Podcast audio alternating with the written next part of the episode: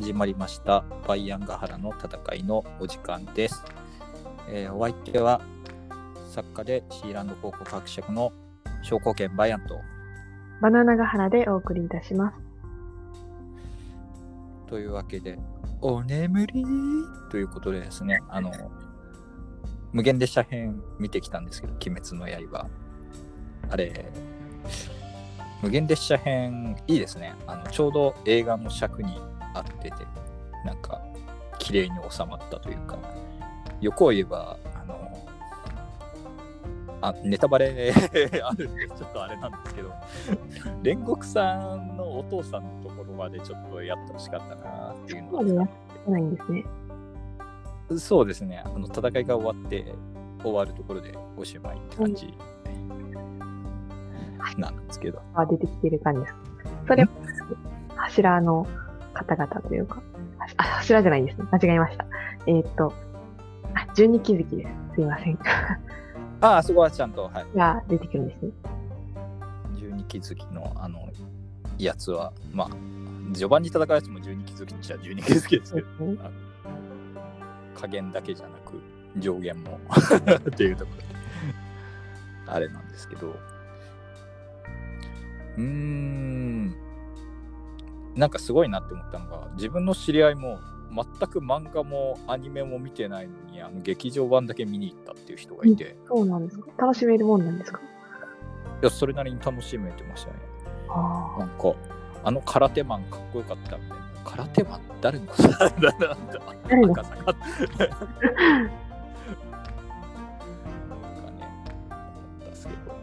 なかなかいいですよね。あの出てきた時の絶望感とか超強そうっていうあ。あうーん割とまああ機関車機関車の鬼っていうかあの眠るようにの演武の方は割となんか倒せそうな感じが最初からひしひしと出てるんですけどあ。割と、なんていうんですかね。中ボス感がありますよね。そう割とねあのこいつを倒して主人公たちはそう成長するんだろうな、みたいな。そうそうそう。ルイはギリギリ倒せなかったじゃないですか。あのナタグモ山のはい。あの雲の鬼のやつのボスは。ギリギリ炭治郎が倒せなくてなんか富岡義勇がやっつけてくれるみたいな感じだったから。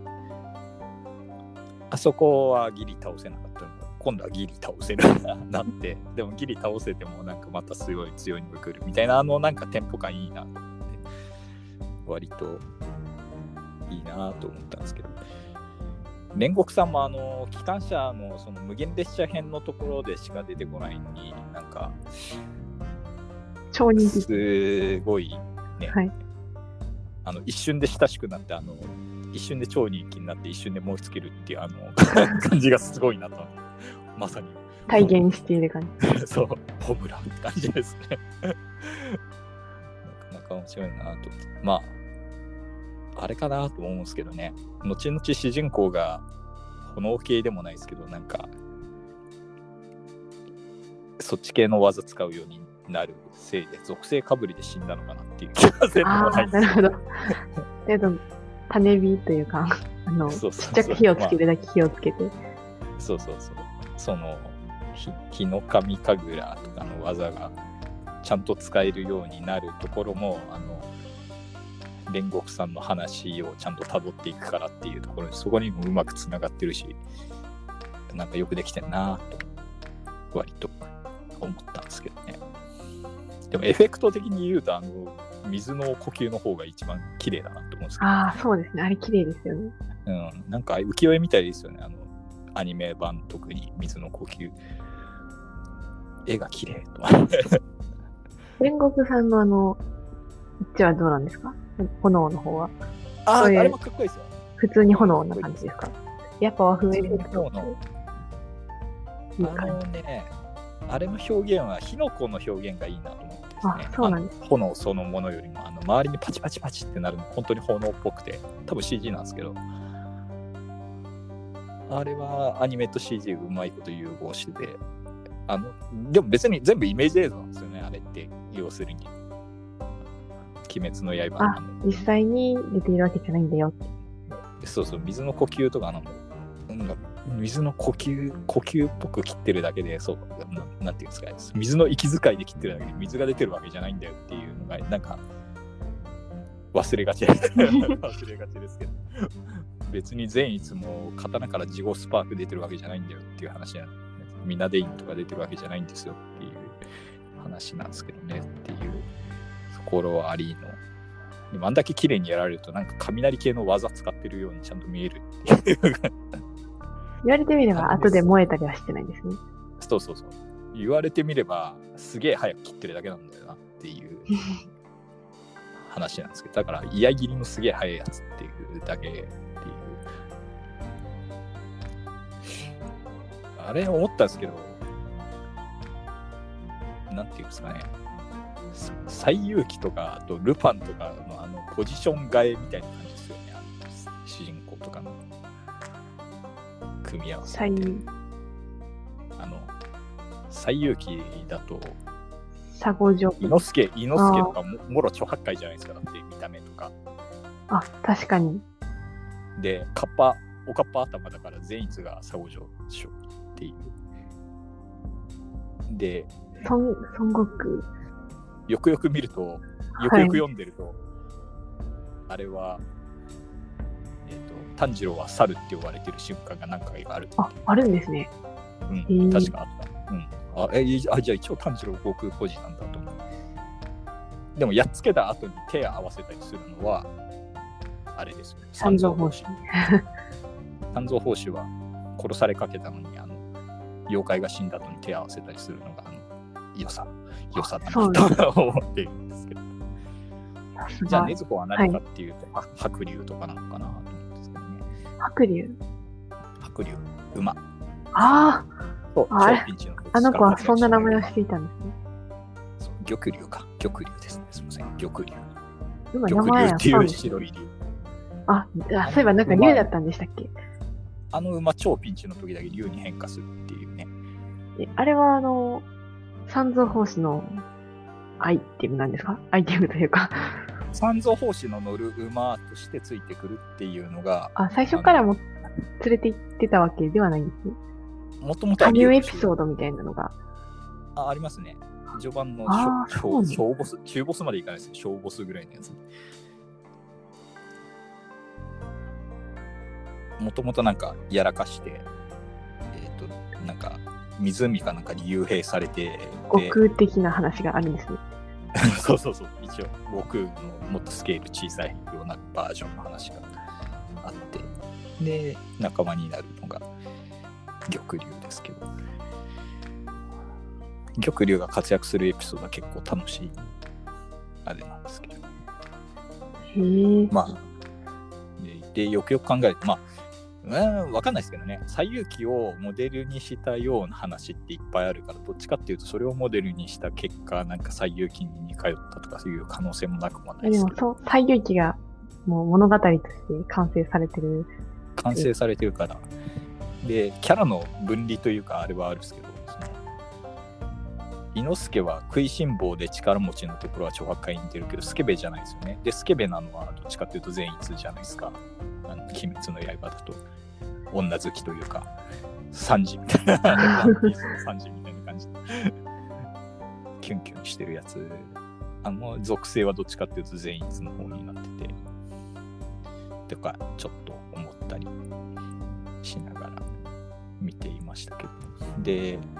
柱とかは何なのかなっていうと、まあ、西遊記で出てくるとこの助っ人として出てくる菩薩とか、二郎神君とか、あの辺のやつなのかな。スステージごとの助っ人がいるんで、あ宇髄天元とか二郎神君っぽいよなと思って。あ、そうなんですか。うん、結構想起させるなと 思いながら。まあでも、あれですよね。やっぱりそういう、なんか古典的な物語の作劇にのっとってて面白いっていう部分はやっぱり鬼滅の刃あるのかな。ああ、それであの、大多数の人気を得てるというか、すごいブームになったのかな。王道を外さない感じそうそうそうが逆に新しいみたいな。あれみたいじゃないですか。だって、すごい古典的じゃないですか。仇討ちですもん。そうですね。言われてみれば仇討ちだし、で家族を救うために戦うみたいな話でもあるし動機ラストがバトルなんかわかりやすい。本はい。ストバトルあれみたいじゃないですか赤穂浪士みたいじゃないですかなんかあうちちょっと思いました。次まあみんな死んだりしないけどさ赤穂浪士って。赤穂浪士ってねあそうなの圧倒的に死なないんですか？勝つからねあれなんですけどね。赤穂浪士はほとんど死なないんですよ確か。でも最後はみんな死にますよね。あみんなで。あまあ最後みんな死ぬっていうところでは一緒かもしれないけど。なんかツイッターで赤穂浪士のこと知らなくてうんぬんとか言ってなんか切れてる人がいて。赤穂浪士なんかもう最近テレビでもやんねえんだから知らなくて当然だろうと思うんですけど、うん。まあ、知ってたら楽しい時はあるけど電柱でござるって言いたいだけの時ね 通じない電柱でござる通じないんだろうなとかえーでも電柱でござるぐらいは多分、何のセリフか知らないけど、松の廊下とか言っても分かんないんじゃないのっていうドリフの DVD とか言うんだったらわかるかもしれないですけど。松の廊下。私なんかはい。ひねた子供なんであの小学通の赤穂浪士とか親が嫌がってるのに逆に見るみたいな感じのあ、そうなんだ。古典的なの話好きだ清水の次郎長とかも正月やってたじゃないですか結構好きであ、そうなんです。私はあの全然、あ、殺し好きじゃなくて。全然好きじゃねえと。あどの辺が嫌いですかねなんかなんか、ええキラが正しいやろみたいなことずっと思ってましたね。あーまあねどう見てもなんかやろ、頭おかしいやんとか思ってましたね。まあストレスあの急に切れて怖って思ってましなんかためためってぶち切れるタイプでなんか結構ピーキーな性格の人だったっていう話もありた。ますねそうでしょうけどね。なんか、朝の匠の感すごいなんか、それをいい側の行わとして書かれると、え、そう、そうだったかなみたいな感じになる。うんなんかね結構かわいそうな話聞きますけどねあの浅野匠の神は別にメイ君じゃなかったけどなんか当時のす人たちの日記とか見てるときっと打ち入れすんだろうな打ち入れすんだろうなみたいな空気ができててあ、そうなんですね。別にみんな打ち入れしたくなかったけどあのすることになったんですか？弟さんを福井させてそのもう一回お家を再興するっていうのができなかったからもうなんか世間も仇討ちするみたいな雰囲気になってるししゃあないやるかみたいなええそうだった。ノリがあったあったっていうのとあと吉良上野介の方は上野介の方であんまりガード固めるとあのいっぱい兵兵隊を配置してこう守り固めるとビビってるって言われてそれも武士の名折れだからめんどくさいね。あの仇討ちされるかもって思いながらもこう悶々としながらあのあんまりこう警備を固められずにいたとかそれを考えるとキラホウズケダスも結構かわいそうやなそうですよね。勝手に切れられて、なんか切りかかられて。まあ嫌がらせしたとかいうのがどの程度本当なのかなっていうのはあるんだろうけどまあねああいうのってね揉めますからね。接待系とか本当気が利かない人気が利かないから浅野匠の会が気が利かなかった可能性も十分あるなっていうのはあるんだけど。はい。じゃあ、それを任せるのは良くなかったな、みたいな。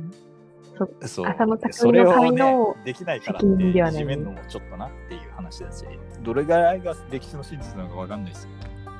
まあでもそれを手放して称賛するのがなんかちょっと嫌だったのかなとか思いましで綱吉は綱吉であの自分の大事な儀式をよくわからない傷害事件で怪我されたと思って勢いで処刑しちゃったけどよく よく考えてみてやりすぎたなみたいな感じになったけど今更覆すとなんか世間にひよったみたいな感じになってこう威信に気がつ傷がつくからこのまま手をこまねいている間に打ち入りとかしてキラも死んでくんねえかなみたいな感じになってさささ結構最低だなそれ考えると綱吉割とひでえなと思ってさそんなような話であれもねみんな関心事だったから奏で本中心蔵とか言ってわざわざ室町時代の設定に書いてまでえ、そうなんですかあ、奏で本中心蔵ってあれ、室町時代の設定なんですよね。え？キラ光介之助とか出てこないです。あの歌舞伎のか奏で本中心蔵。あれ、中心蔵じゃないんですか？中心蔵じゃないんですよ。そんな、なぜかというと、はい。同時代にあんなものを作ってしまって、大石蔵之介とか言って出してしまうと、捕まってしまいます。あだって、大石蔵之介がややったこと立派だっていうと、綱吉批判してるみたいになるじゃないですか。あ、確かにそうですね。だから元禄の時代に、こんな歌舞伎を作ることはできない。っていうわけで、あれは、室町時代に似たような事件があったっていうのに、すごい寄せて作って、確かなんだっけ、河野諸直だっ。高海諸直。高海の諸直っていう人が、なんか結構威張ってて、あの接待役の人に嫌がらせしたっていう事件があって、別にその後打ち入れされたりはしてないんですけど、でそれを、その、下敷きにして、赤穂浪士をやったんですね。赤穂浪士をやったんですよね。全部、足利家とかになってますよ。だから綱吉。足利なんとかになってます。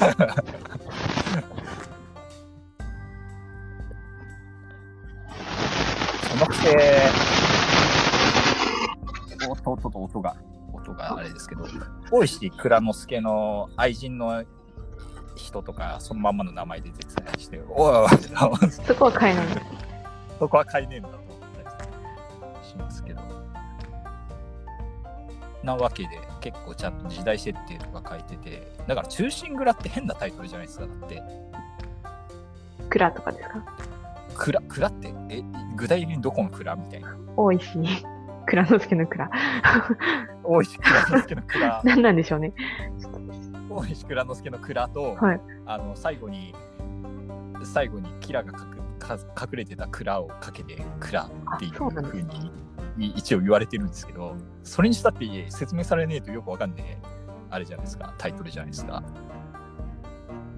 はい。説明されてもよくわかんないじゃないですか、はっきり言って。まあそうですね。でその辺は、だから、蔵之介は中心だよって俺は思ってるよっていうタイトルなんだろうなって思う。あ、中心蔵？そうかそうそう。なんだけど、なんだけど、あの、お前、つ綱吉さんも批判するのかって言われた時に、いや、この蔵はあれ、最後に、あの、あれが、キラがか隠れてた蔵です っていう 言い逃れができるようにしたんじゃないのかなと思うんですけどね。だから変なふわっとしたタイトル。奏で本っていうのはあれですよね。えっ、と、47人ちょうどいるんで、いろはにほへととかのかなあ47そうなんだ日でっていうやつなんですけどね。でも、中心蔵も若いもんは知らんのかって言うけど、俺だって、奏で本中心蔵ちゃんと見たことないじゃん。なんか、何幕かって、授業かなんかで見た。なんかで見たんですけど、とかだけで、歌舞伎だって通して見たことないし、あ、そうですね。あまり歌舞伎って見る機会がないですよね。そう、でさ、時代劇で見たからって、それ偉いかって話テレビで、テレビで時代劇でやってたのを見て、赤穂浪士知ってますって、それ偉いのかっていうと、テレビ見ただけやろって話になるじゃないですか。あんまりで正直、中心蔵については何も知らないって感じ。あの、そう。で、見たことはあるけど、みたいな。そう俺好きなんですけど、中心蔵、はっきり言って好きなんですけど、あの、教養として知らない人がいいたところで、それでなんか怒るのはどうなんかなっていう、そう。そういう感じがね、余計と遠ざけるんだよって思うんですよ、ね。あ、でもネタとして拾ってほしいときは見てほしいなって思ったりするものです。あの、犬神家知らないと通じないことがいっぱいあると。そんな感じです。あありますね。そうちょっとこの先生きるの辛いんじゃんとか思ったりします。いや、生きるのは辛くないですけど。生きるのは辛くないけど知って。たらなんか人生が倍楽しいかな、みたいな。そう日清のなんかカップラーメンのコマーシャル昔、めっちゃパロディしてるじゃないですか。はいはいあの、犬神家の、あれめっちゃ好きだったんですけど。そ うそういうの伝わんない、ね。伝わんないですね。パロディがパロディだと分かんない時とかってあるじゃないですか。ってそうですよね。まあでも、パロディが楽しめるかどうかぐらいのものではありますね。教養っていうのは。まあね、そこですよね。だって、梅津パロディみたいな漫画で出てきても、わからなかったら梅津だとはわからないけど、わからなくても漫画は面白いみたいなことですよね。そうそうそうそうそう。打ち入りの、ね、高張提灯がどうだらとか言われても、もうわかんねえよって話になるし、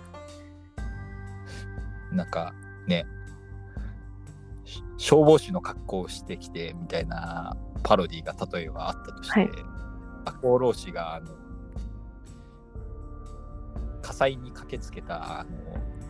あれの格好をして火消しの格好をして打ち入ったとかいう話がないと例えば消防士の格好で駆けつけたみたいなパロディがあった時に分かんねえとかいうのがあったとしても別にそれってまあ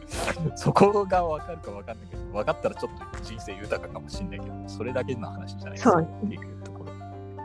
なんかねそれで切れたりするのイメージ分かんねえなって思うんですよ。まあふ布教はしたい時はありますね。好きなものに。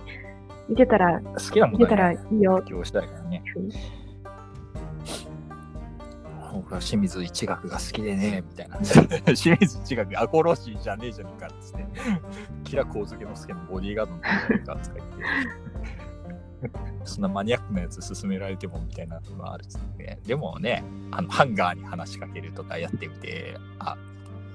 あれか、赤垣なんたらのパロディーなんだ か。エモンかきに話しかける話とかあって、打ち入り前に家族に会いに行ったら、お弟かなんかに会いに行ったら、たまたまいなくて、兄貴か、兄貴に会いに行ったらいなくて、でしょうがないから、エモンかけに兄貴の着物かけて話しかけるとか、結構名シーンがあって、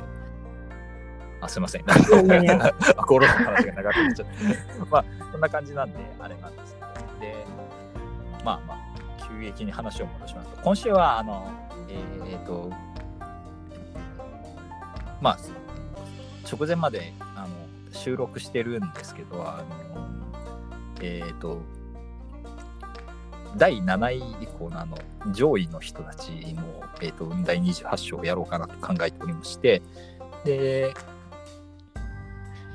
まあ、以前撮ったものと録音結合するんで途中に感想とか入るかもしれないですけど、えっ、と、そんな感じで、えっ、と、今週ようやく、えっ、と、後部、後部系のあの雲台28章編があの 完結するということで、ちょっと先のことはあんまり考えてないんですけど、とりあえず雲台28章終わらせますよというところで、えー今週はやっていきたいと思います。はいで、前の音源と結合する関係で、一旦オープニングトークで切らせていただきたいと思います。っていうか、オープニングトークはめっちゃ投げてたら、すいません、一旦切ります。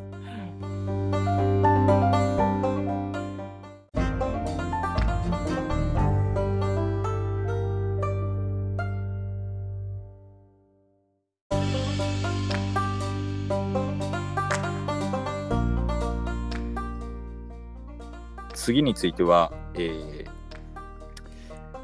あれですね。大樹将軍。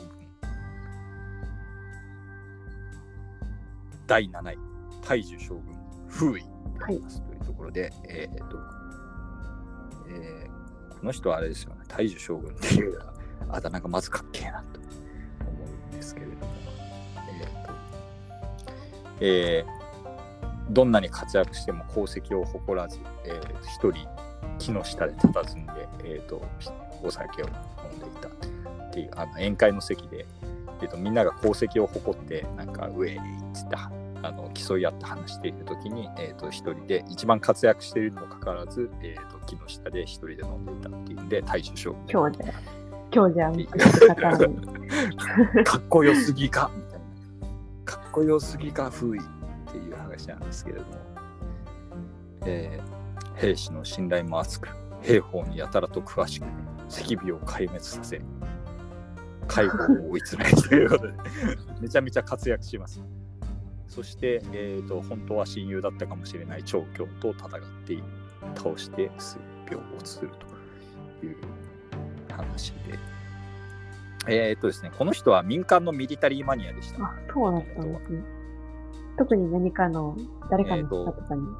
はい。将軍とかそういうわけではなくて、えー、と普通のお役人だったんですけれども、えーとし春秋差し伝とか孫子兵法にやたらと通じているっていう謎の人物。えと学者っぽい感じだったらしいですね。どっちかっていう文人というよりは、あ文人で、えーと、武人というよりは、はい、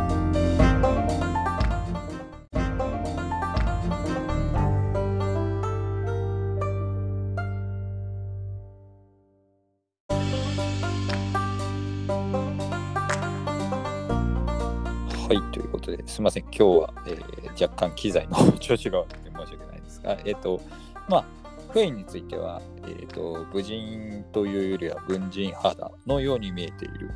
人でしたよというところなんですが、えっ、と、まあ、役人として、えっ、と、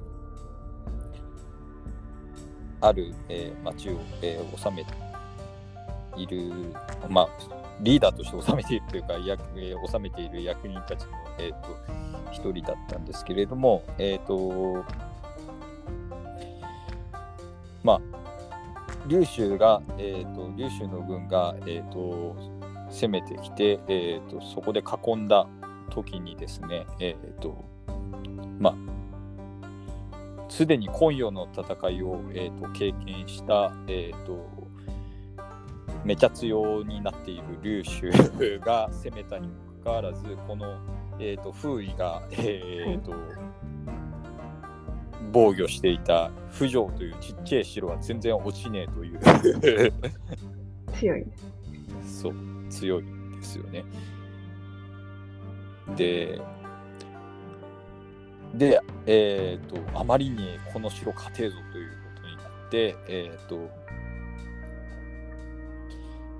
なので、えー、逆に、えー、この城を防御しているその責任者を、えーと、仲間にしたいなというふうに劉秀は思ったんですけれども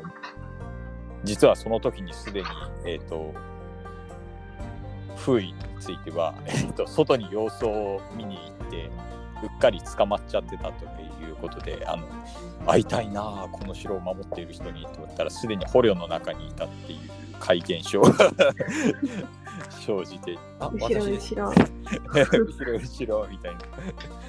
感じで。えー、で、そこで、えっ、ー、と、仲間に加えようとするんですけれども、えっ、ー、と、城の中にあの母がいるので、ちょっと、一旦戻っていいですか？みたいなことを、一旦戻っていいですか？みたいなことを言って、えーと、どうぞどうぞということで普通に粒子は返してしまってそれ普通に防御にの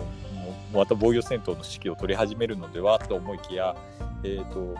まあ、捕虜に対する虐待等もなかったし、えーと、戻りたいって言ったら戻してくれたしこの人いい人なのではと劉州についてはすごく信頼のおける将軍なのでは他の皇子弟の部下の将軍とは違うよねという話で、えーと、封印の説得によって、えーと、この不条の城の人たちは劉州の、えーと、元に下ると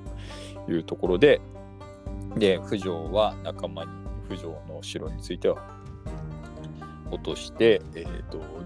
封印も仲間に加わるといったところだったんですが、えー、とこの頃、えー、と劉園の劉州の兄であるところの劉白書が、えーと、リーツと周囲の手によって謀殺されるという事件が起こってしまったために、えーと、仲間入りについては若干先延ばしになります。で、そのごたごたが一旦、えっ、ー、と、劉州が屈辱の土下座みたいなことをして、あの兄がしでかしてすいませんでしたみたいなことをやって、えーと中殺する機会をうまくえーと、相手の中殺する機会を、えーと、うまく潰してでいろいろやって戻ってきてでそしたら、えーと、九条が一旦下ったはずなのにまだ防御してる。でえなんでお前ら下ったじゃんなんでそんなことしてんの？っていう話になると,、えー、と私は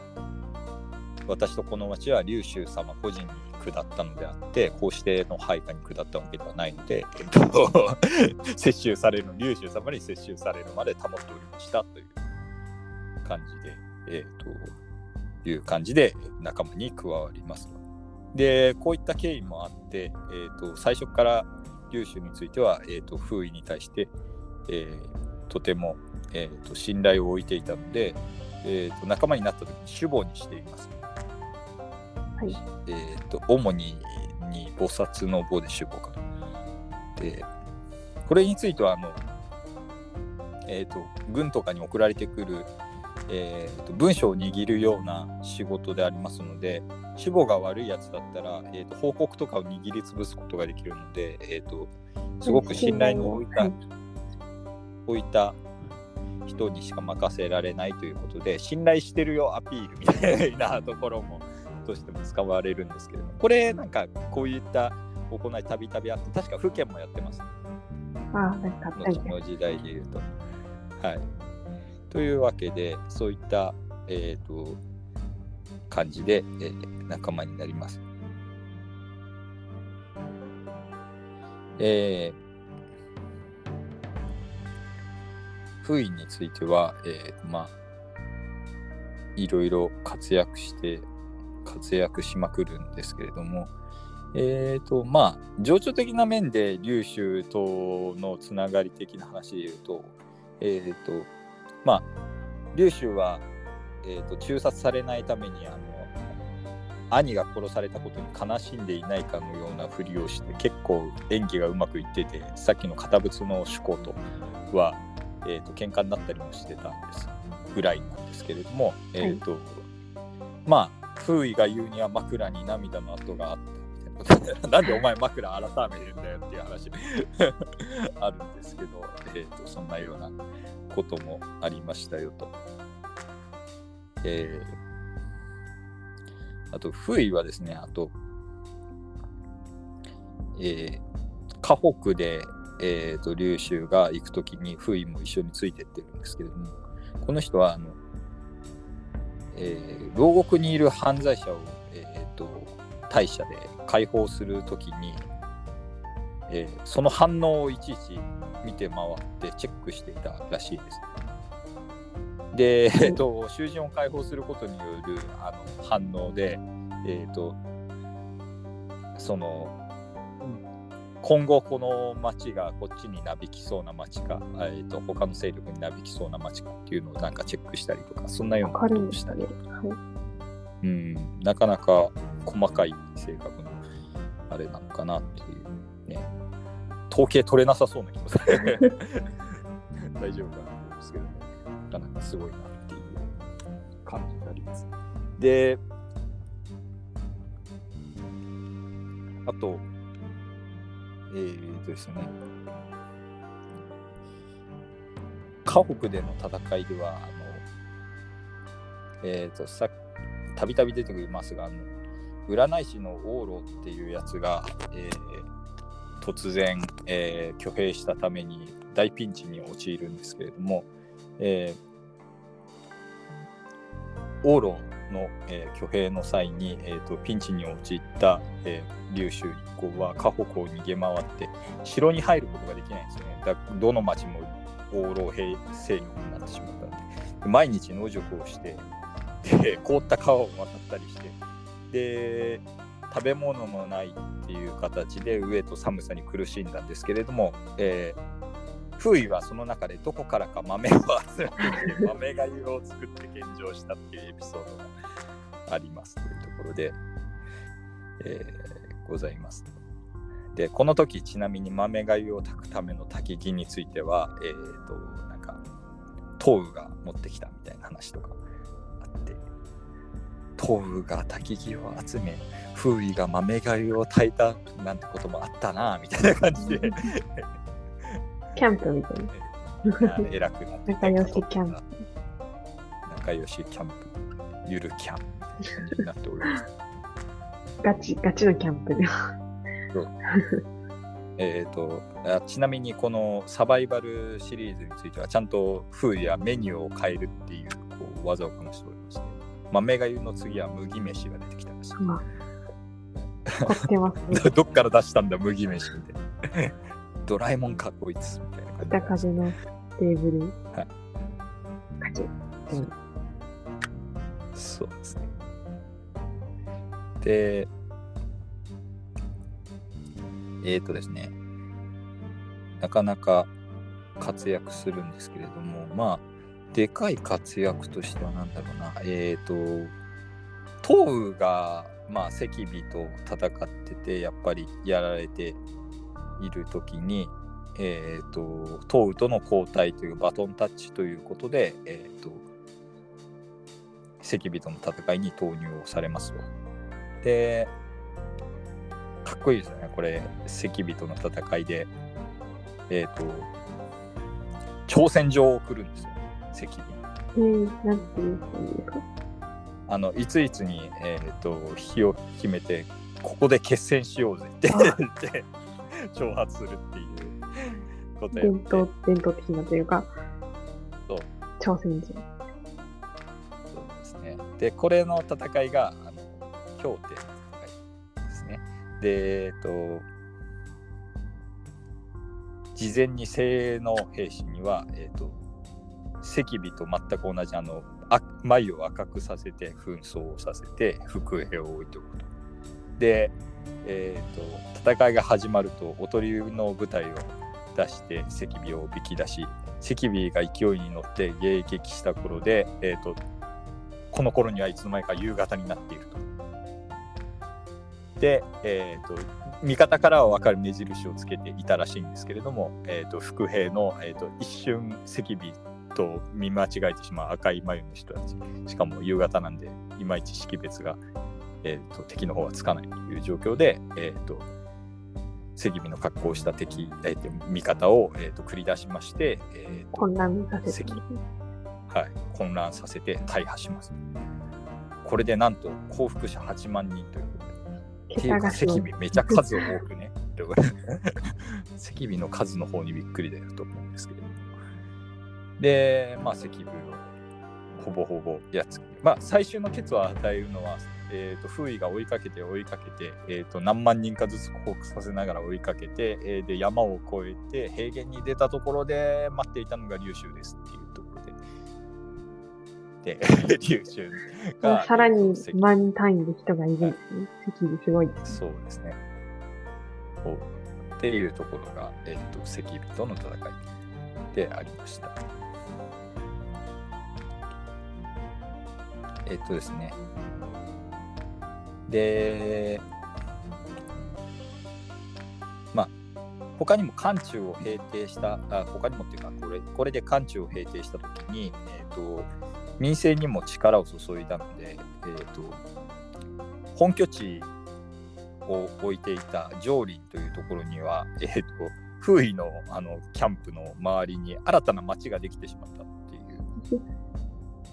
お話があります。で、でそんなような功績も立てて、えーと、民衆からも慕われていたので、えーと、寛陽の人たちは、えーと、風位のことを勝手に寛陽王って呼んでいたっていう。勝手に王になっちゃってるんです そう勝手に王にさせられてるというか。めちゃ強いしなっていうのもあって。で しかもあれですからね。えっ、ー、と赤尾を退治するときにあのこうえっ、ー、と多分劉白章のもともと持ち物だったあの7尺の宝剣を、えーと、持たされて なんか結構特別な扱いな感じで 言ってたんでこれ反乱を疑われても仕方ないようなえーと、状況だったんですよ。えー、まあ本人が言ったわけじゃないけれども寛容王なんて呼ばれてるらしいですねっていう。で誹謗するようなまあさすがに嫉妬する人もいたのかもしれなくて誹謗するような文章があいつ自立しようとしてますってえっ、ー、と不意の命令に従わない長安の、えーと、元役人みたいなやつを、えーと、不意が切ってしまったのもあって、えーと、この人はもう自立しようとしてるんだっていう誹謗中傷が、えー、と劉州のところに届きます。ところが、えー、と劉州はその誹謗中傷の文章をそのまま、えー、と風意に送り返して、えー自分の、えーと、意見をつけて、えーと、不意に送り返します。えー、将軍との関係は国家においては君臣であるがその恩は親子のようなものである。何を疑い恐れることがあるであろうか。って言ったっていう。ったっていうことで、えっ、と、はい。えーまあ上司部下の関係だけれども俺はあんたのこと父さんのように思っていくぜ。っていう。フーイの方がこれ年は上なの方が父なんですよね年上で、えー父扱いとしてるんですよね。う んなかなかすごい信頼されてるようなと思うんですけど。というわけでこの寛容騒ぎについては、えー、と一周されました。劉州は信じませんでした。というところで。で実際に漢中が平定されると風位は普通に楽に戻ってきます。まあ、王でも何でもないですからね。そうっていう。で、まあ、疑う人もいたっていうことで、えー、と宴会の席で、えーと、この人はさ、俺が兵を起こした時に守護をやっていて、えー、と一緒に河北を回ったんだよね。お前の豆がゆの味、今でも覚えてるよ。と言ったっていう っていう話で、えっ、と、えー、赤兵をやっつけた時のあの、漢中平定とかの、えー、と彰子とかをその場で宴会の場でみんなの前で渡したっていうような演出をして、えー、と俺はこいつのこと信じてるよっていうのをみんなにアピールしたっていうふうに言われております。で、えっ、と、風位の方も、えー私もまた金社で命を助けてもらった思いを決して忘れません。はい。あの金社っていうのはあの最初にあの捕虜になった場所が金社っていうところだったらしくて。守ってる城の方じゃなくて、フォローになった場所の方そうそう。まああ外の外の捕まった場所っていうらしいです。ここもなんか細けいなと思うんですけど、えっとまあそんなようなお話がありましたよっていうところでございます。でまあ漢中平定の時に確か一緒に共同した将軍の中に長教っていう人がいて、で長教という将軍はなぜかいつの間にか多分同姓同名の人でなければ同じ人だと思うんですけども裕夫婦だった、えー、と長教という将軍についてはなぜかいつの間にか高尊術に下っていてえっ、とまあ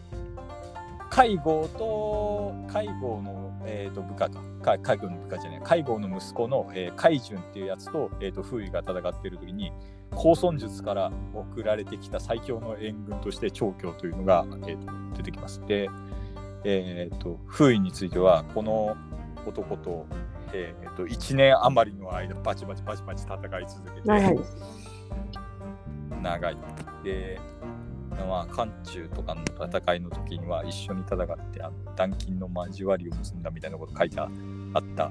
長教と,、えー、と1年余りに戦って、えー、と倒し、えー、と自ら切ったということでうんって感じ。2人の間にどんな関係があったのかっていうのはよくわからないんですけれどもまあ親友だったりしたらなかなかドラマチックな話ではあるよなという感じであります。そして、えー、と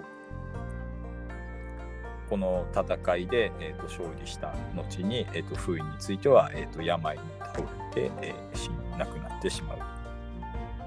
というところであります、34年死去ということで、えー、と風位将軍かっちょいいよねっていう 話でございました。えーまもしかしたら劉州配下の将軍の中で最強かもしれないですよね風位については戦で。績とかで比べた場合。もうでもあれですよね。降伏させた数とかで言っては風位って結構多分トップランク。でなんかその風位の順位が低い低くないけどね。低くはないけど、ね。えー、とトップじゃないことについての、まあ、意見としてはまあもともと 思側のところの役人で交渉だったっていうのもまあもしかしたら選定のところには反映されちゃってるのかもなっていう。でも納得いかないのは次が第6位が新法なんですよ、えーっと義に厚き男新法ということですね。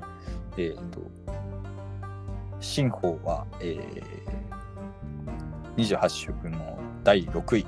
であります。第6位、銀に厚き男、新法。えーこいつについては、えーえーとこの人ももともとは大門側の、えーと将軍であります。はいでえっ、と最初に、えー、と劉州の兄貴の劉白章に命を助けてもらって、えー、と皇子帝の、えー軍に加わるような形になります。で、まあ、最初殺されそうになってたんですけどこの人は、えー、とあまりにも長く抵抗しすぎて、えー、と攻め手側の怒りをすごい買ってしまっていてでえっ、と長期間抵抗したせいでなんか城中に餓死者とか出てしまっていてでもともとその町の出身だった将軍たちが、えー、とこの城の人たちをお前が抵抗したせいで苦しめたんだ処刑するみたいなことを言い始めたんですけれども、えー、とそれをまあぼんやり眺めているこうして龍玄に対して、えー、と龍白章がいやこんなあの設議を守って固く、えー、と城をね守って戦った人を、えー処刑なんてしてはいけない。処刑なんてしてしまったら今後はあなたに降伏する人がいなくなるんですよ。いいんですかって言って流言に促してああそうなん？っていう感じで。えーとじゃあじゃあ助けるみたいな感じ特に一貫性なく流言については、えー、と新法を助けますということで、えー、と新法は、まあ、この時の恩義を深く感じていて劉白章に対して、えー、と恩返しをしたいなと思っていたんですが、えー、と劉白章の部下には預けられずに、えー、とあれです周囲に周囲の部下に。えー、とで周囲によって、えー、と劉白章が謀殺されてしまったので、はいえーとまあ、非常に複雑な関係性になりえー、と周囲はたびたび新法のことを、えー、と重用して、えーまあ、引き立ててくれたんだけれども、えー、と恩人である劉白章の敵でもあるっていう複雑な関係性でありますと。で、まあ、その後、新法が、えー、と周囲とはぐれたような形になってしまって、まあ、周囲が、えー、と皇子邸から、えー、と距離を置いて、えー、と離れていった過程において、えー、と新法については、えー、琉州の、えー方にくら替えするというか、えー、と劉州の部下になっていくんですが、えーこの後、えー、と周囲と,、えー、と劉州が対決した時に、えー、とかつての話から、えー、と周囲の説得を、えー、と新法については買って出ると。で 劉白章の、えー、と謀殺の中心にいたのが自分であるからという理由で周囲はなかなか説得に応じないんですが、えー、と嘘でないというなら、えー、とこのロープを登登ってやってこいっていうふうに周囲が、えー、とロープを垂らしたところ、えー、とその縄を、えー、と伝って、えー、と新法は嘘じゃないぜって言って登ってきたっていうところで、えーとえー周囲はこれを信用して、えー、と降伏を、えーしたんですよっていうエピソードがあります。美談というところで、はい、美談ですね。まあ、このくだりについては、あの普通に粒子の話の時に一回すげえセリフとかも 全部一回なぞっていたので、そこでまあ、聞いていただけたらなというところであります。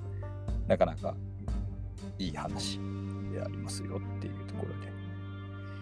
で、新法もまた蔡順と並んで、えー、と行軍速度が速かったっていう話が残っています。まあ、電撃戦を得意とする将軍であります。で、まあ、周囲を守備よく説得したりとか、そういったところも相まって、だんだん信用され、信頼されるようになっていた新法については、えっ、と、高尊術攻めの、まあ、対処として、えー、と新法は信頼されていくようになります。で、まあ、川を、えー、と登っ水軍を仕立てて川を登っ電撃的に、えー、と蜀の国まで攻略、をしていくんですが、い、くんですが、えっ、と、方々という土地で、えーこれは新法の方っていう字、膨らむっていう字に、えっ、と、まあ、不吉な字のなくなるって書いて方々はい。なんですけれども、えー、とこの方々っていう土地で、えー、とキャンプをすることになったんですが、えー、とキャンプを始めてからこの土地方々っていうらしいぜっていう話になって、えー、と部下たちが不吉じゃんって言って将軍死んじゃうたりしたらやべえじゃんっていうことで、えー、と野営地を変えましょうというふうに進言をする人がいました。が、えー、とそんなえーことで、えー、と野営地を変えてしまっては、えー、と逆に保険に関わるということで、えー、と方々に、えー方々の地から、えー、とあえて離れないというふうに、えー、と信仰は言います。でこの時に、えー、と高尊術のもとで奴隷をしていたんですっていう人が、はいえー、と信仰に対して保護を求めてきて、えー、とこの八重地の自分の天幕の中に、えー、と事情を聞こうと思って、えー、と新法についてはこの人を天幕の中に入れてしまいます。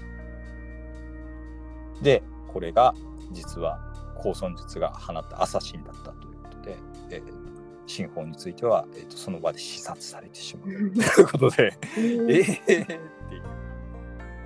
劇的に、えー、と亡くなってしまう新法でございました。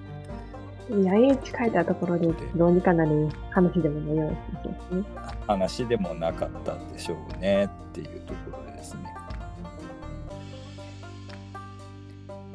っていう話がまあ新法の話なんですけれどもまあ結構ね義に熱い人ではあるんですけれどもなんかまあいろんな側面あってまあ結構推薦で活躍したりしてるのがあってまあ水軍の扱いに長けているっていうのもまあ特徴的なところかなっていうのもあるしえっ、とまあ大衆としてえっ、と大使というか、えー、と駅集木かとか駅集木とかになって、えー、と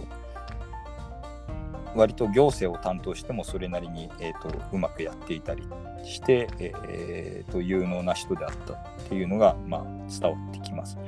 でその一方で なんか、えー、と頑張って攻めすぎてあのいっぱい殺しすぎちゃったりしてちょっとうーん殺しすぎじゃねみたいな 感じになってしましまったりしたことも張り切っちゃったりしたこともあったり。で捕虜を取れよちゃんとっていうことでちょっと解任されてしまったりとかっていうようなことがあったりとか、えーもあったりするんですがまあ基本的にあの人格的なところで言うとそのまあこうこういうのは多分うっかりミスうっ かりミスで殺された方もあれかもしれないけどう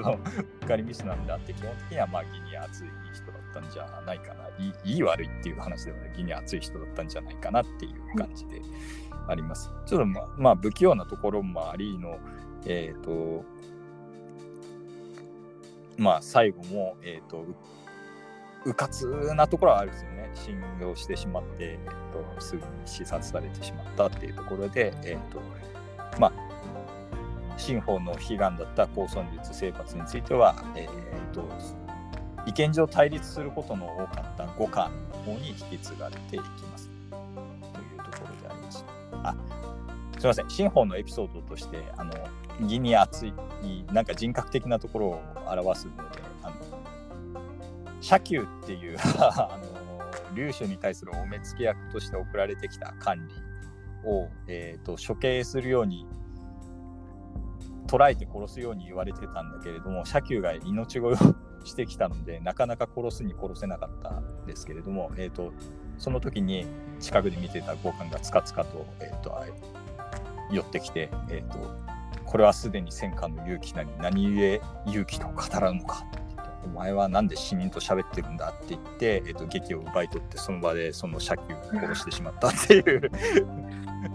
事件があって。なんでその後もなんか五感とはたびたび対立している印象があったんですけれども興味深いのは、えー、と五巻のところで触れますが、えー、と新法が殺された後五巻はなんかめっちゃ怒ってる風であるっていうところで、う ん、なんか、えー、となんか不思議な関係性だなと。ライバル的なところがあったのかもしれない。ころでありますというところですね。え、新法さんについてはそんな感じでございました。で、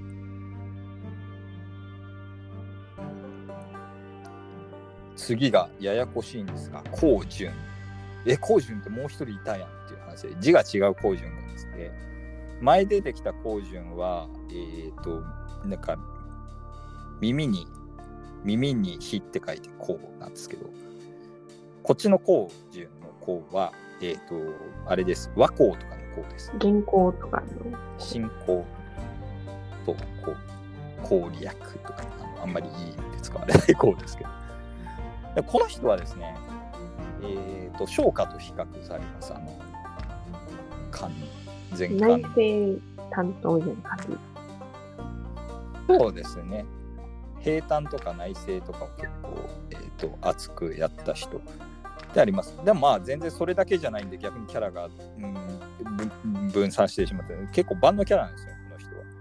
えっ、ー、と、傭兵とか交渉とかにも長けていて、文武に、えっ、ー、と、何でもできる人であります。あ、すいません。第5位っていうの忘れてました。えっ、ー、と、えー、龍州の昇華、えー、第5位、高順というところで、えー、あります。で、まあ、まあ、昇華って 言っちゃったけど、えっ、ー、と、何でもできます、この人は。で、えっ、ー、とですね、まあ、食料の供給とか、えーと、馬の供給とかそういったのを結構担当していて、えーとまあ、他の、えー、将軍が、えーと、ピンチに陥った時にベストタイミングでいきなり、えーと、調達された、えー、と100万余りのや馬2000と穀物400万畝かなんかとかがいきなり届いたとかなんかそういうのがやってやったこれで勝つるっていうなかなか。えー、そういったエピソードが結構残っているっていう話であったりしますが、えっ、ー、と、えー、工順については、えーと、周囲に攻められた時にも周囲を守備よく撃退をしていて、えーと、この時に、えー、劉州は大喜びで「俺は自分はこうしよくならやってくれると思ってたぞ」って言ってあのこう工順のあのあざないを読んで、えーと、大喜びしたというような話があります。で、まあ、戦い系の話はこんな感じなんですけれども、えーと、交渉が得意というか、強気の交渉が得意いうところで、はい、えー、上国大衆皇居っていう人のえー、っと、最初手下だったんですけど、この人が。で、この皇居さんのところに、えー、っと、皇指定の部下が来て、えー、その、このまま大使に任じてくれるのか、任じてくれないのか、いまいちわからない。っていうところで工順確かめてきてくれっていう話だったんですけどこれは態度を曖昧にしたのはこの皇指定の部下があの皇居から賄賂をもらおうと思ってやっていたことだったらしいんですがえっ、ー、と光順はこいつ話にならないと思ったら、えーと、兵士を指揮していきなり宿舎に押し入ってこの死者を捕らえて力ずくで無理やり印状を奪って、皇居に、えーと、大使の印状を、えーと、渡させる交渉じゃないよね。ことがあって、交渉じゃねえじゃんって 思ったけど、っていうところであります。で、他にも、これも交渉って感じですけれども、えっ、ー、と、光春っていう軍友がいて、こいつと光順が敵対したときに、な似たような名前でやめてくれそうですけど、甲春と甲春が期待したときにですね、はい、えっ、ー、と、甲春の軍師の候補文っていう人がいて、まあ、候補数とかとは多分関係ねえとは思うんですけど、えっ、ー、と、候補文という人が来て、で、まあ、こいつがめっちゃ偉そうに交渉したと。で、なんですが、でこれを交渉で解決するのかなと思いきや、えーと、有無を言わせず候補候補文を捉えて切り殺しま交渉じゃないじゃないですか。交渉じゃないじゃんっていうやつなんですけどえっ、ー、とでみんなに「えー、なんで交渉のテーブルにやっと着いたのに殺してしまったんですか?」って言ったら次の日のうちに、えーと、な孔春は、えーと、降伏します敵が。で、え、なんでこんなうまくいったんですか？っていうんで部下が不思議がって孔順に問うと、えー、候補文は孔春の腹心で、えーとまあ、孔春自体は何も考えてなくて、えーと、候補文が全て計略を考えてい。る。そう。でまあ候補文を見たところ言葉に屈服する様子がなく幸福の気持ちがなかった。もしこれを助ければ、えーとまあ、徹底抗戦っていう、えーと、話に持ち込みましたぜ。って言って広報文が、えーと、書いて、えーと、と春と共に守りを固めてしまうところだったろうと考えたので私はここで殺してしまえば、えー、と候補文を殺してしまえば講春は何やったらいいか分かんなくなってテンパって降伏してくると踏んでやったんです。っていうふうに言ったというところでした。まずね そうですね。交渉とはみたいな感じでありますけど。まあ、交春は、でも、さっき言ったように、あの理由を問われると理路整然と言えるように、えっ、ー、と、まあ、計算に基づいて強気に出ているっていうところであります。で、家福っていう将軍が、まあ、この後もっと上の順位で家福っていう武将が出てきますけれども、えーと、家福の部下が、えーと、高順の、えーと、領地内で、えー、と殺人をした時に、えー、と家福に、えー、と引き渡したりすることせずに、えー、と高順はいきなり処刑しましたこの部下のことをですね。はい、えー、えー、と市場ですいきなり処刑したということで、で、これに、俺に一方あってもいいじゃないかということで、家福がすごい怒って、高順と,、えーと、決闘するみたいなこと言い出して、えっ、と、エースにやってきます。で、えっ、ー、と、高順はこれ、あの、予定を偽ったりなんだりしながら、あの、家福と会わないようにのらりくらりのらりくらりと逃げ回りますので、えーと、そんなことやってるうちになんか揉めてるらしいですよあの2人っていう話が出てきてえっ、ー、と龍州が、えーと、仲裁に入って一緒になんか飲み会というかなんか食事会とかなんかそんな感じのやつを設けて、えーと、2人は、えーと、龍州の仲裁で和解をしましたというところでありますと。でまあ、ポーズの和解なのかと思いきや、家福はなんか素朴ないいやつだったので、えー、と話してみたら、まあ、普通に家福と光順は仲良くなって、家福と光順はこの後ずっと親友だったらしいという子馬があったんです。まあ、結果的には良かったね。そう、意外と馬があったらしいというところでありました。で、まあ、この人についてはさっき言ったように平坦とかを、えーと、仕切ったのもあって内政の手話にも長けておりましたというところで、えーと、課題軍とか助南軍とか衛星軍とかいったところの大将を歴任しまして、えーと、軍の補給をよく満たし、えー、乱をなす者を征伐し、えー、学問を奨励して勝手に勝手にって言ったらあれですけど学校を独自で建てたり。で、えーとまあ、真珠差し伝に詳しい人を呼んできて学校の先生として招聘したりしてなんか独自の教育をやったりしていたというお話があります。はい、で民衆によく慕われていて、えーと、高順の、えーと、転任が決まると、えー、人々が集まってきて、えーと、と龍州に対して皇幸君を幸様をってことですね幸君をもう1年お貸しください もう1年お貸しくださいっていう参加たていう。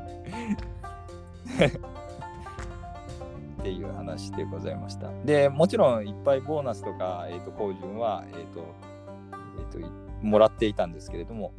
常に、えーと、自分の地位はみんな他人からもたらされたものであるから一人で楽しむものではないんだよって言って全て、えーと、ボーナスの給与とかを、えーと、みんなに分け与えていたよっていうようなお話が、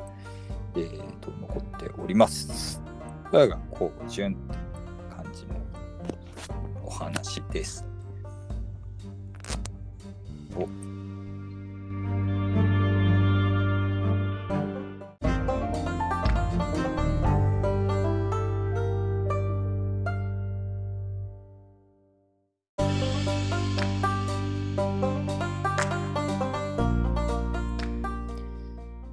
第4位までようやくやってきましたが、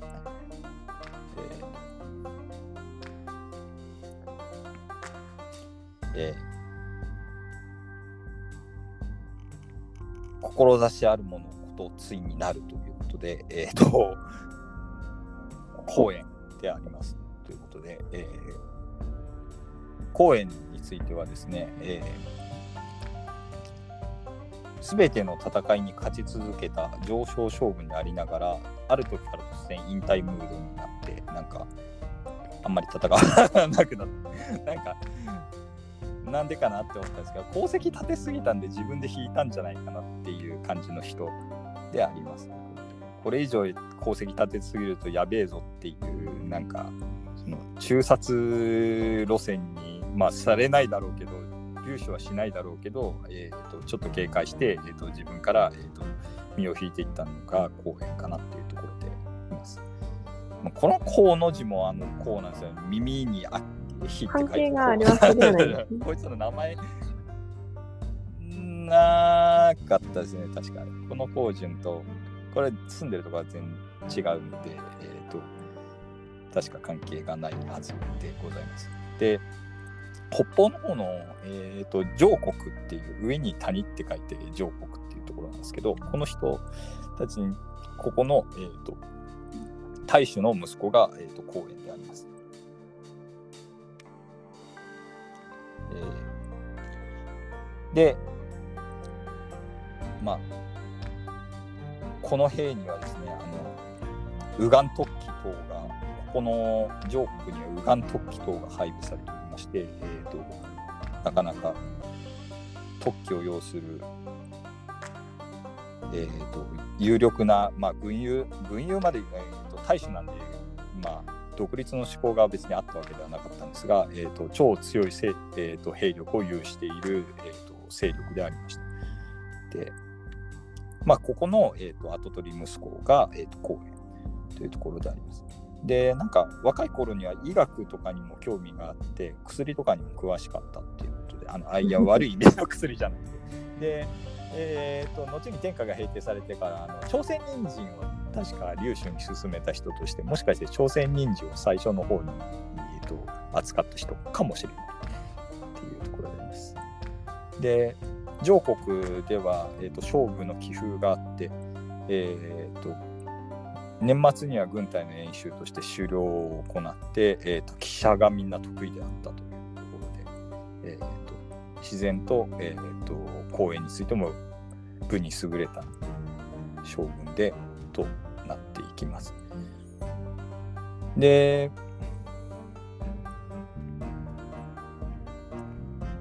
公演は、えーと、皇居の使者として、えーと、劉州と面会するんですが、えっ、ー、とまあ、この人自体が劉州のあの今夜の戦いのことを聞いて勝手にファンになっていたので、えーと、雇ってくれ雇ってくれみたいな感じでぐいぐいぐいぐいきますで私に任せてくれれば上国の兵を率いてオールの本拠地を攻略してみせましょうみたいなことをいきなり最初に面会した時に言ってで劉州が、えー、小僧が大きなことを言いよる。って言ってなんか感心したっていう話が感心したのかそれはそうなんですけど。感心したというふうに思っております。ですが実際に上国に戻って、えーと、特許を引き連れたまあケイタンが先触れで先に来ちゃいましたけれども、えーと、公園についてはえーと、実際にカンタの攻略の際も、えーと、参加していて大活躍してますので、嘘ではないというところで、えーとえー、志あるものことついになるということで、えー、とその他にもこの頃に言っていたことを、えー、と30代ぐらいには全部実現させていくっていうところで、えーとまあ、志のあるものは、えーと、いつか実現させるものなんだよっていうところで、えーと、そんなことが言葉が残っておりますというところであります。で公演については、えー、即位白白ムーブの中心人物であります、あの劉州に対して。めちゃめちゃしょっちゅう即位白白白白言ってきてもういい加減にしてよということを言われるんですが、えーと、陛下は私を自分の子のように接してくれますのであえて本心を隠さずに言ったんですって言ってなんかだから結構年齢が離れてるんですよね。えーと、劉州って自分より年上の部下の方が多いぐらいのかもしれないですけれども、はい、えーと、若い部下としては、まあ、公演は絶対に劉州より若かったんだろうなっていうセリフが結構残っておりますと。いうところでございます。えっ、ー、とですね、まあ、王老と戦うときに、あの、右合の衆っていう言葉を発して、現在の右合の衆と、えっ、ー、と、あの、言葉の、はい、え、ー、と、単調と、同じ使い方の単調となったと言われています。まあ、自分が連れてきた部下たちが、えっ、と、王老側に寝返ってしまってお前らバカか、あいつら右往の衆だ、みたいなことを言うんですけど、まあ、説得は聞き入れられずに えと、部下は願ってしまって、で、単品なんか結構行動することになってしまったりとかして、結構苦境にも立たされたりするのですが、えーと、めげずに戦って、えーと、どんどん活躍します。で、遠心と戦って、遠心を、と、エンカウントしてしまったことがあったんですが、えーと、まあ多分遠心よりずっと若い公園が遠心を一方的に倒すということで、えーと、大勝利を挙げまして、えーと、遠心はこの時は本当にボクソボロに負けまして、えーとえー、わずか数機でトンソしたと えらい負けたなと思うんですけど。なのでめちゃくちゃ強いんですね、公園については SS レアキャラ将軍ぐらいの感じだと思っていただきたいなとで、えーと、私に任せていただければ、えーと、生の国をいつか取ってみせます、というふうに、えー、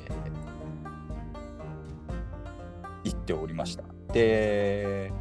実際に、えーと、生の国の長保を討伐する時に、えーと、お前そういやそんなこと言ってたなということで、えーと起用されます。で、この時はすごい翻弄します。長保のこと、西の長保、西欧長保のことを、えー、翻弄して一方的な戦いをどんどんしていきます。で、えー、っとですね、まあ、せめて、えー、っと包囲の一角をわざと解いて、で、そうすると、えー、っと敵はもう耐えられずに、えー、と逃げていっちゃって、えーと、でかい戦いをすることなく、えーと、城を落としたりとかですね。えっ、ー、とこっちの、えー、城を攻めるぞっていう、えーと情報をわざと相手にもたらして、えーと、実際に、えーと、工事をして本当にこっちに来るように、えーと、見せかけつつ実はその工事はハリー・ポッテで別の場所に進行して、えー、と落としたりややこしい。かなり手の込んだあの偽変を行って、えー、となんていうんですかね、えー、と主攻撃の方向を見誤らせる、ね、主力を別のところに向かわせる、えー、そんなような。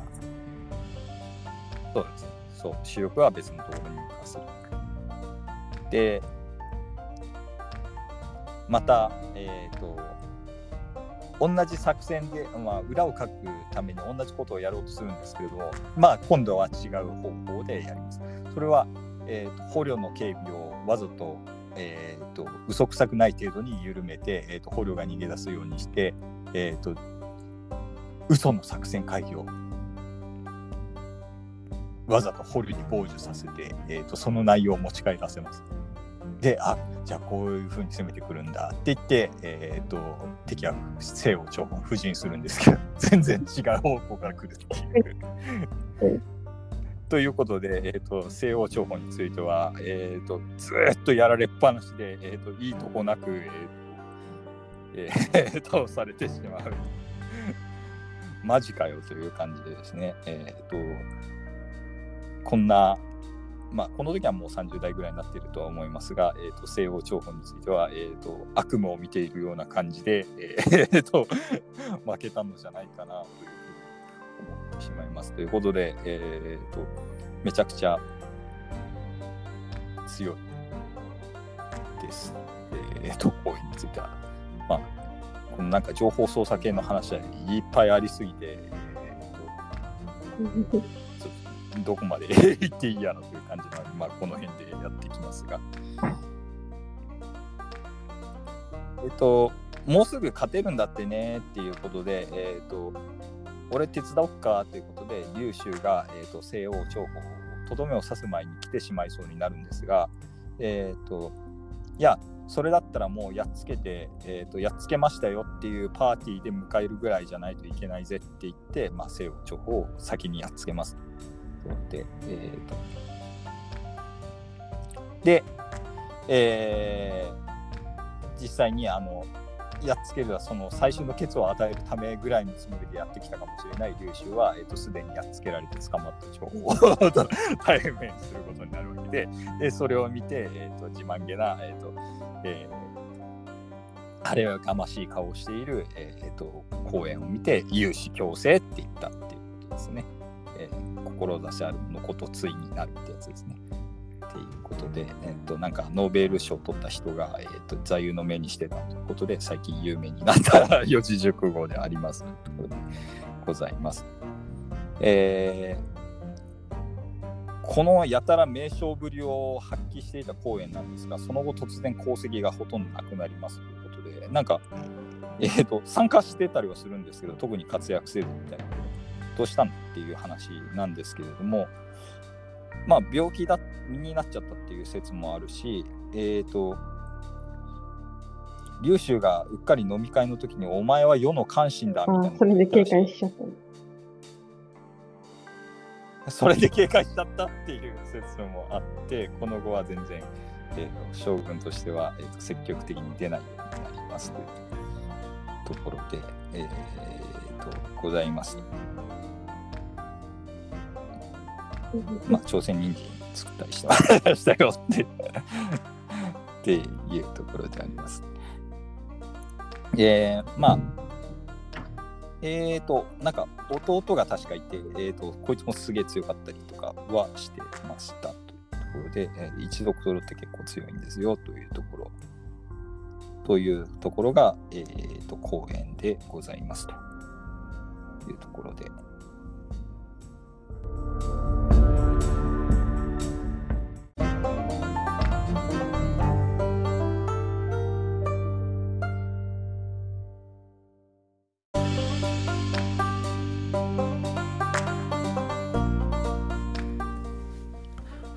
ということで、え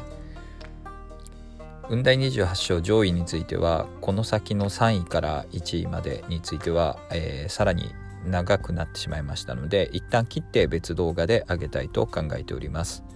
えー、バイアンガハラの戦いでは、えー、メールを募集しておりまして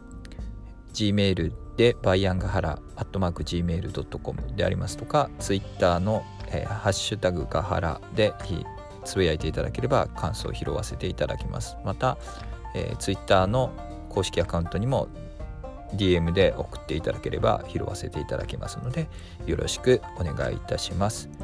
えー、近日中に、えー、第3位から1位までまた上げますのでよろしくお願いいたします。以上です。ありがとうございました。